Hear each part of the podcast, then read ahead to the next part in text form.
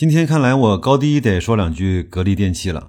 本以为它能够撑着红盘过年，但是十二月二十号开盘就是暴跌六个点。各位好，我是白老师。今天是二零二三年的十二月二十二号，是一个周五，也是冬至的日子。事情的起因呢，我相信很多关注格力的朋友啊，已经都知道了。事情呢，其实不复杂，就是格力发了一个公告，告诉大伙儿呢，说我准备花十个亿啊，去买。格力泰现在十二名股东手中啊百分之二十几的股份，加上格力本来持有的百分之五十几和董明珠手里的百分之十七呢，基本上就实现了大部分对格力泰的全资的控股。根据这个收购协议呢，对格力泰的估值大概是四十个亿出头吧。正好呢，格力呢是赶上了今天这个不太好的市场行情。另外呢，格力只要是跟银龙、董明珠。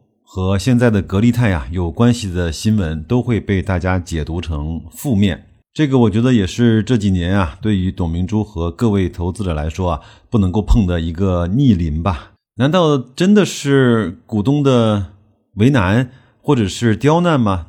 那这个事儿本身它会不会有问题呢？我给各位几个数据啊，从。报告里面显示呢，格力泰现在的总资产呢是两百五十个亿不到，那整个净资产呢只有六千六百万，二二年亏了十九亿，二零二三年到六月份上半年来看，净利润是负的一点七一个亿。有一个数据可喜的呢是已经能够产生正向的经营活动的现金流了，大概是在两个亿。那大伙儿一看这个数据啊，基本上就炸了个锅了。百分之九十九的负债率以及连年的亏损，不但在侵蚀格力的管理层的精力，还在整个侵蚀格力产生的净利润。你说这是不是一个很大的让人糟心的事儿呢？另外呢，很多人可能对格力钛包括这种碳酸锂的电池的技术啊，包括应用场景以及它真实的销售情况也不太能够了解，所以。就产生了这样的情绪吧。第二个事儿呢，我觉得比第一个事情其实还重要，就是大家伙儿呢认为董明珠包括格力的管理层啊，在很多和投资者包括股东沟通的这件事儿上，他所持有的那个办法或者是抱有的态度，让人可能没有办法接受。这个呢，有一说一，我虽然是持有格力很多年，而且呢，格力也是我盈利非常好的一支公司，但是有一说一。我个人呢也认为，格力在和投资者的交流上，比他的竞争对手也好，或者是比那些在这个股票市场上做得好的公司，还是差的十万八千里的。虽然有改善，但是依然赶不上我们平常所说的像万科、平安，甚至是比不上海尔和美的。我在今年还专门做过一期节目。名字呢，就叫做在美的里年报有的，而在格力年报里面没有的那些内容。这个呢，阅阅读量包括收听量还是挺大的。各位呢，可以去各个平台或者是雪球找一下这篇文章，你看一看我讲的是不是这个道理。不是说呢，我们买了一个公司的股票就会说它一切都好。正是因为它的不完美呢，才有了让我们在一个相对比较低的估值和价格买入的机会。那这次对格力来说暴跌了百分之七以后，到底是不是一个好的买入机会呢？我只能这么说吧。我自己呢是在三十一块的时候买了。你如果要买呢，我肯定是不拦着你的。你如果要卖呢，我也不会拦着你。但是我会多问你一句：你现在卖出，你核心的逻辑是什么？你如果觉得不舒服要卖出，拿着。董明珠的格力电器就会寝食难安，或者是特别的心里堵得慌，那当然必须要立马的卖出。如果不是的话，我是建议呢，你再听一听我以前对格力的各种解读的文章，包括这期节目后面将会讲到的一些内容。咱们应该用数据说服自己，而不是应该用情绪左右自己。当然，那一天的大跌百分之七呢，我估计也把格力的管理层啊给跌懵了。然后呢，在十二月二十一号的凌晨一点钟，放出来了一部格力的业绩预增的公告。这份公告呢，我们留在后面慢慢的讲。我先回到格力泰这个事儿上，好吧？我我曾经做过一期节目，专门的去讲格力泰，包括碳酸锂电池，我认为它的应用的场景啊，我再简单讲两句。它的特点呢，就是电池的能量密度比较低，但是呢，充电快。也也可以耐高温，也可以受低温，安全，这个是它最大的特点。那一眼而见，它是不适合那些小型的新能源汽车的。但是在大型的特种车辆、公交车，或者是比较适合那种固定距离的物流车、通勤车、大型的运输机械这样的上面，一定是适合的。这是第一点。我每次呢在景区啊看到还有燃油车再去接送客人跑那个三五公里上山或者到另外一个景区，我都觉得这些车都应该换成新能源。那至于是不是格力泰，我觉得这个不重要。但是呃，在这个上面，格力泰的技术可能更加的合适一些，因为它停一会儿就可以把它充的很快，而且呢，在现在这个极寒的时间或者是六七月份的一个酷暑的时间，它的电池也不太会。受这样的影响，还有呢，就是城市里面的洒水车啊、垃圾车啊、快递啊、物流车啊、货运车啊，这些我觉得可能都是格力泰后面应该去追求的市场。我在公众号“大白说投资”的图文区里面帮大家放了很多格力泰应用的场景，各位呢可以去看一下。尤其是我下面要讲的这个场景，是我认为格力泰有可能最大的一个市场的来源，就是。储能，其实格力呢已经在这个方面做了一些投入，包括在前面的储能大会上，它也第一次向外界展示了家用的储能。虽然还没有开始在卖，但是呢，这是展示了一种态度和我的技术的储备。我在图文区啊也放了格力在储能上面的一些成功的案例，以及他对储能的这种研究。并不是我们所想的，只是把电发完之后存在这儿。它其实，在和风电、光伏去调频的时候，储能扮演了一个特别重要的角色。包括最近，它和一个高铁的项目合作，好像是高铁在刹车的时候，其实是可以产生一些动能，那些动能呢可以用来去发电，然后电呢就可以存在这个储能的电池包里。当然，这是一个很细分的市场的应用，但是我看到格力连这个都已经关注的到了。那现在格力要做的呢，是就要把格力钛这项技术的成本通过规模迅速的降下来，把能量密度呢尽可能在这个基础上去提升。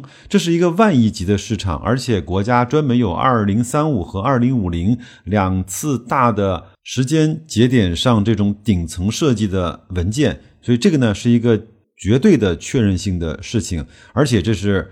格力啊，在这个上面有着天然的所谓的叫政治正确的定位吧。那至于说格力在收购了格力泰之后啊，它会不会无休止的再给它去填那个窟窿呢？我也不知道。但是呢，我想从这次格力在要发四季度报，包括年报的时候，我就一定会帮大家去仔细的去看一看，在那个上面它的投入以及它的发展的情况。只要事情在往好的方向发展。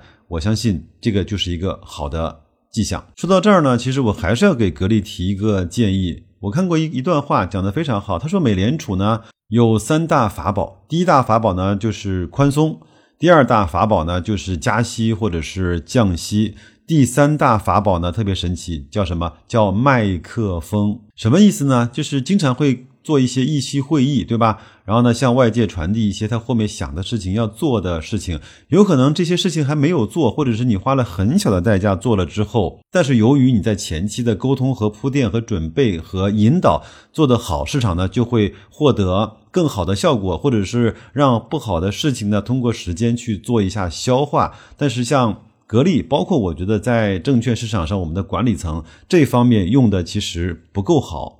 但是这两年，我看到证监会已经开始有很大的转变了。这两年，格力也在小小的转变，但是还是没有达到我心目中的和投资者那种相对比较融洽的沟通的环境。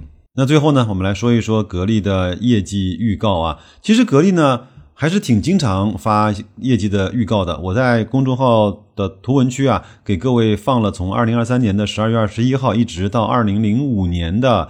格力所有的业绩的预告，各位可以去看一看，都是哪些时候，在哪一些时点上，它发的是什么样的预告？出个小小的思考题，如果你知道，可以告诉我。就是这次格力呢发的一个是一个业绩预升的预告，那它以前呢还发过业绩预增的预告，就是一个是升高的升，一个是增高的增。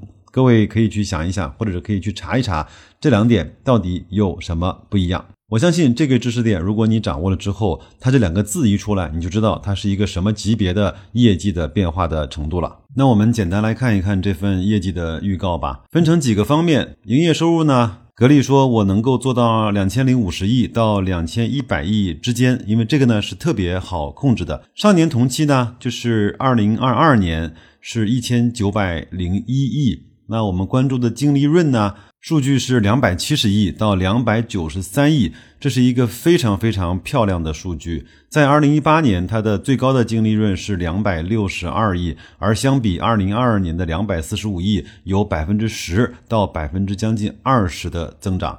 即便是扣非，也显得那么的不寻常，是两百六十一亿到两百七十八亿，相对去年的二百三十九亿来看，上涨百分之八点八。到百分之十五点九，每股的收益啊是四块八毛钱到五块两毛钱。如果按照它的三年的股东回报的计划来看，应该是能够分出来两块四到两块六之间的分红。那至于它是不是要分这么多，还是只分那个两块钱的下限，这就看格力在当时的表现了。我相信它多分红对所有人来看都是一个好事情。还有一个小的细节呢，是它专门写了一个业绩变动原因的说明。呃，不长，我给各位念一下。他说，二零二三年公司经营业绩稳中向上，收入和利润较去年同期均有增长。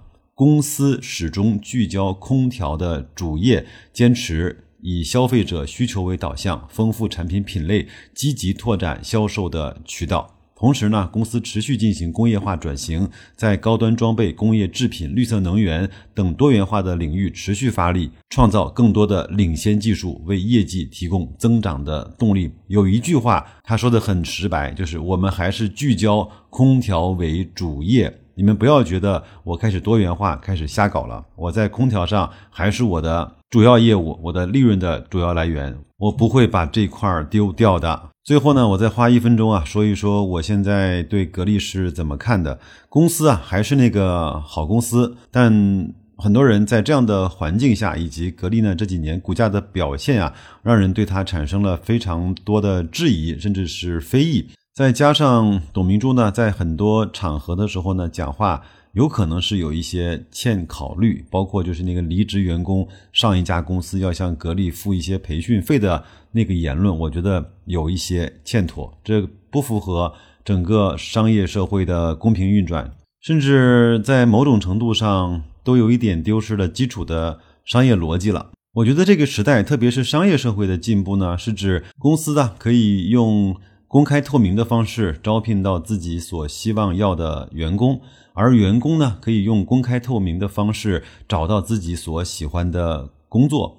那公司愿意为员工投入培训的费用，从而呢，让他有更好的就业的技能，赚到自己更多的钱，也为公司啊产生更多的利润的贡献。员工呢，可以。用自由选择的方式选择在哪一家公司工作，他看重的更多的是成长、是培训、是技能，还是当下的收入？这些都是公平的，而不是用霸王条款，而不是用皮鞭，甚至是用更不好的政策或者是手段啊，来去锁定这两个主体之间的关系。